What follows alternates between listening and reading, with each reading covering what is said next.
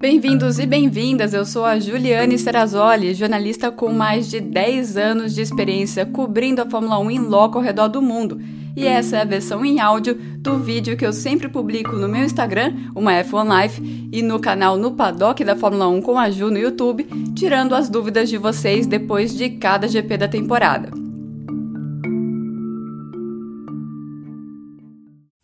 Olá pessoal, Ju responde voltando a casa ao cenário habitual depois de três semanas de muitas viagens e três semanas muito intensas também para o campeonato da Fórmula 1. Aqui o assunto é o GP do Qatar. Como sempre, eu coloco, para quem está vendo no YouTube, né? Vamos explicar direitinho como funciona o Ju Responde. Eu coloco uma caixinha de perguntas no domingo depois da corrida no meu Instagram, no MyF1Life. E aí vocês mandam as suas perguntas e eu tento responder aqui. No GP do Qatar meio, foi meio complicado eu selecionar as perguntas porque eram temas muito diferentes uns dos outros, mas eu fiz o máximo que eu pude aqui. Começando pelos pneus, Pirelli, quatro pilotos tiveram pneus estourados durante a corrida. A Joana, a Letícia, o Renan, o Pedro, a Cissa, o Cássio, o Alex, a Flávia perguntando se a Pirelli já tem alguma noção do que aconteceu com os pneus e se as equipes usaram o pneu uh, muito além do que a Pirelli estava recomendando. Confunde um pouco aquele gráfico que apareceu logo no começo da corrida, de que todo mundo teria que fazer duas paradas, só dependia de qual pneu ia usar primeiro.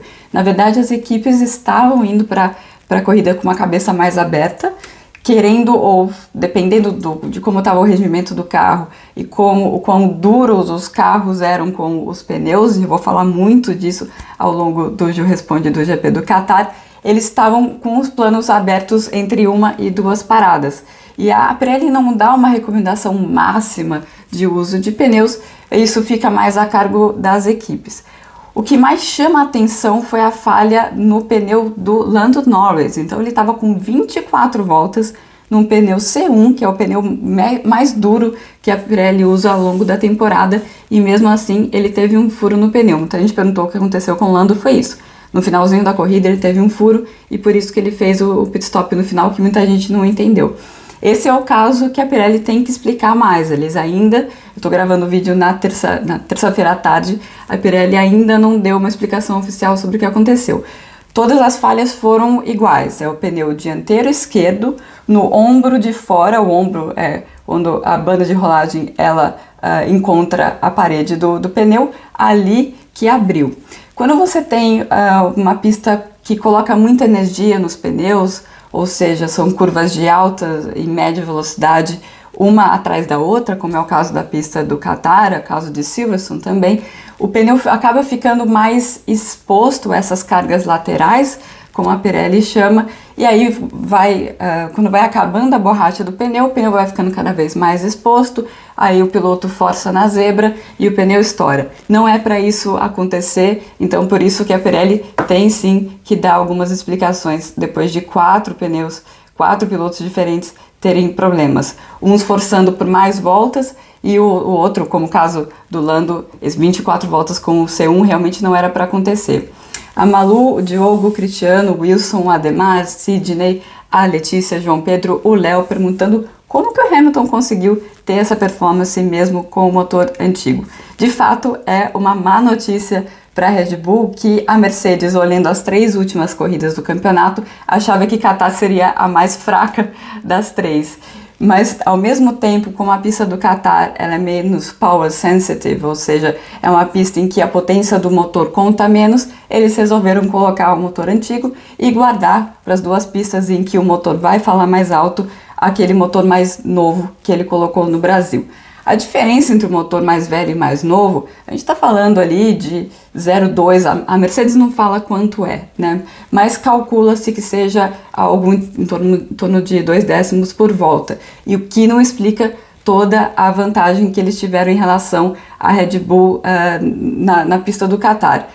É, principalmente porque a Red Bull perdeu nas retas, ainda mais do que eles perderam no Brasil, e perderam também nas curvas. Um fator para o lado da Mercedes é que é uma pista em que o pneu dianteiro foi mais forçado do que o traseiro. É, se chama uma pista front limited, ou seja, que são os dianteiros que são o limite. A gente tem que trocar o pneu quando o dianteiro acaba e não o traseiro. Isso é, é meio incomum ao longo da temporada e nesse tipo de pista a, a Mercedes costuma se dar melhor do que a Red Bull. Isso porque o carro da Mercedes tem dois grandes problemas. Um é superaquecimento dos pneus traseiros e o outro é que o downforce máximo que eles conseguem chegar é menor do que o downforce da Red Bull. E nessa pista do Qatar, nenhuma dessas duas coisas era um fator importante e isso explica o rendimento da Mercedes. Mas não tudo porque também tem o lado dos problemas que a Red Bull teve. E essa é pergunta do Igor, do Adriano, do Renan, da Gabriela.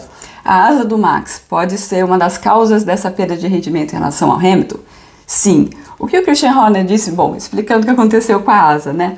A gente viu todos os treinos livres a asa traseira da Red Bull, quando eles abriam o DRS, a asa ficava tremulando.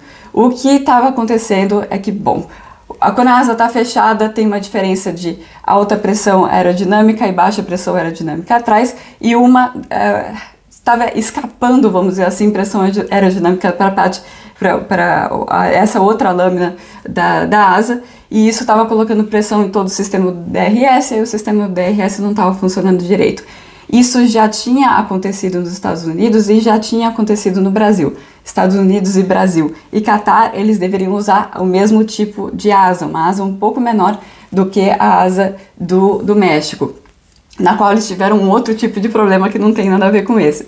Mas enfim, eles não conseguiram resolver eh, esse problema e aí colocaram a asa do México, que é a asa de Mônaco, que é uma asa bastante grande para um circuito que tem uma reta tão grande também. Então, ainda que o Christian tenha dito que ah, foi uma opção da, da, da equipe colocar essa asa grande, com certeza não era a melhor asa para aquela, uh, aquela pista. E aí você tem essa questão da asa e tem a questão dos pneus uh, que eu comentei. Por isso, durante a corrida, a gente viu o, o, Max sofrendo muito mais com os pneus do que o Lewis Hamilton e tem a ver com isso, né? Os, quando os pneus dianteiros são os que acabam primeiro, a Red Bull tende a sofrer mais do que a Mercedes. Aí a pergunta do Jean, do Igor, do Ricardo, do Raul e do Pedro também sobre a Red Bull, por que, é que a Red Bull resolveu parar o Pérez? Me pareceu muito claro que não daria certo. Realmente, a estratégia do Pérez, assim como a estratégia do Valtteri Bottas, era fazer só uma parada. Lá na frente, o Hamilton começou a forçar o ritmo, o Max, para ir junto com ele, teve que fazer duas paradas e o Hamilton só copiou tudo que o Max fez porque tinha ritmo de sobra. Nos outros pilotos de Red Bull e de Mercedes, o plano era fazer uma, uma parada. Mas quando o, o, o pneu do, do Bottas estourou, aí a Red Bull chamou o, o Pérez para o box, temendo que acontecesse a mesma coisa. E depois, no final, foi uma questão de tentar ao máximo impedir que o Hamilton fizesse a volta mais rápida, até o Max foi chamado de novo aos boxes. A, a Red Bull tem demonstrado que eles estão mais focados no, no, campeonato de pilotos em relação ao campeonato de construtores do que a Mercedes, né? Não é a primeira vez que eu digo isso aqui. Então, se eles tiverem que sacrificar pontos da equipe para ajudar o Max a ser campeão de pilotos, eles vão fazer é, isso, eles já fizeram é, ao longo da temporada.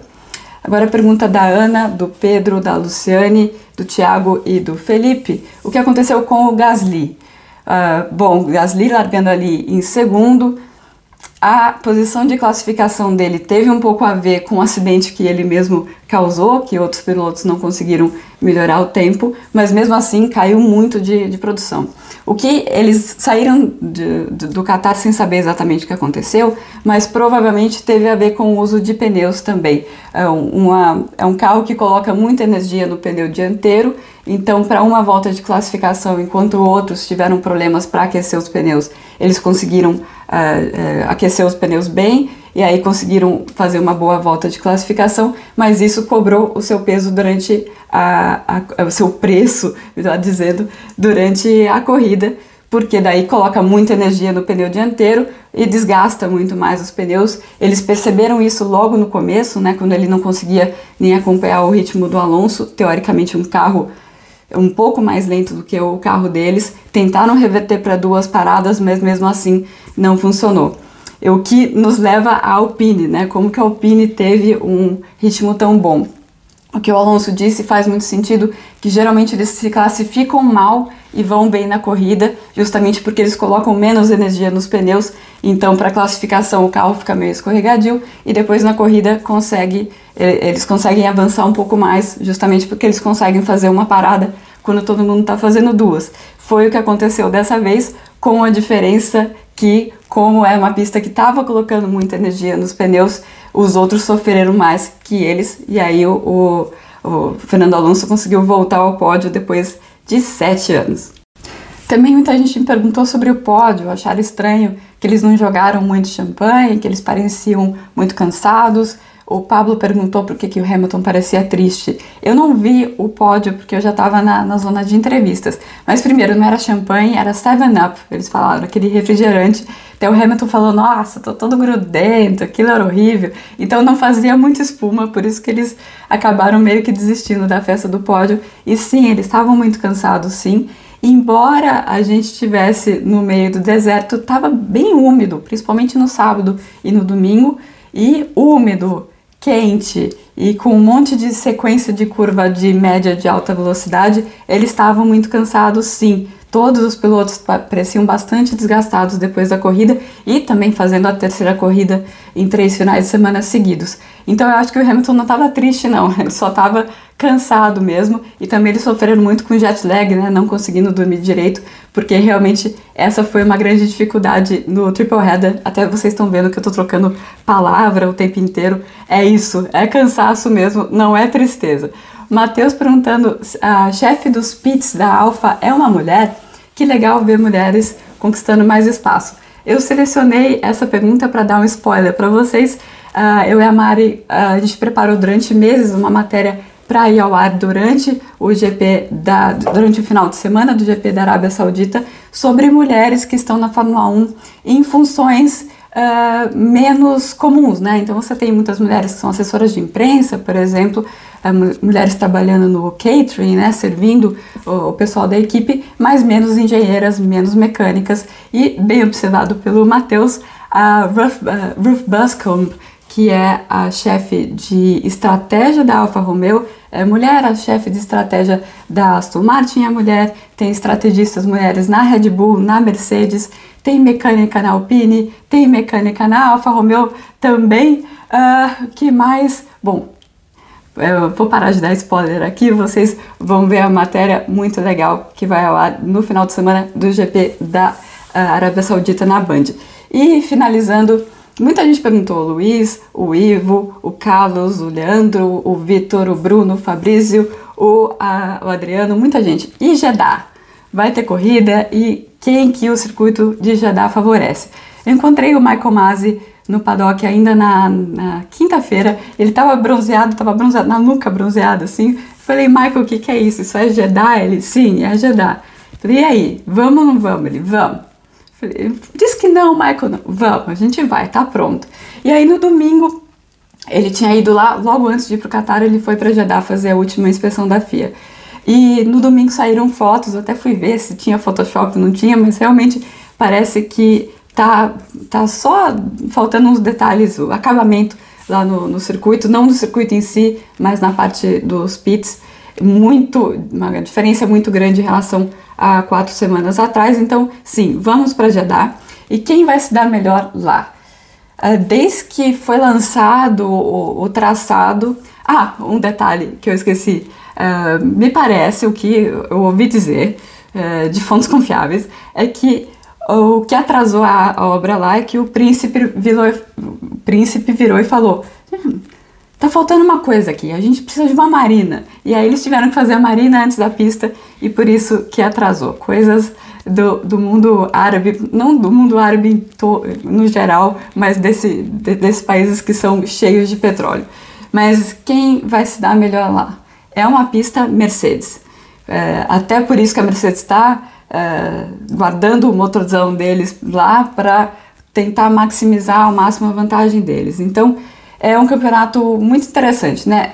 Uh, já dá um circuito Mercedes, a, Abu Dhabi, a Mercedes acha que vai bem, mas é, talvez seja um pouco mais equilibrado. Então a gente está aí é, abrindo as portas aí para um campeonato sensacional no final, em que o piloto que está na frente do campeonato não é o piloto que deve ter o melhor carro nas últimas provas. Bom, a gente já teve várias reviravoltas nesse campeonato, então eu não vou colocar a minha mão no fogo. O que eu vou, eu vou lá para a Arábia Saudita, vou lá para Abu Dhabi para curtir tudo esse campeonato excelente e depois trazer todas as informações para vocês. Até o próximo Ju Responde, que vai ser já de Abu Dhabi, depois que eu voltar da Arábia Saudita. E até a próxima! Gostou dessa edição do Ju Responde? Bom, para acompanhar todo o meu material, participar de lives exclusivas e ainda ganhar prêmios, faça parte do projeto do Catarse, o No Paddock da Fórmula 1 com a Ju, que inclusive tem o seu podcast exclusivo com convidados especiais. Para saber mais, acesse o www.catarse.me barra.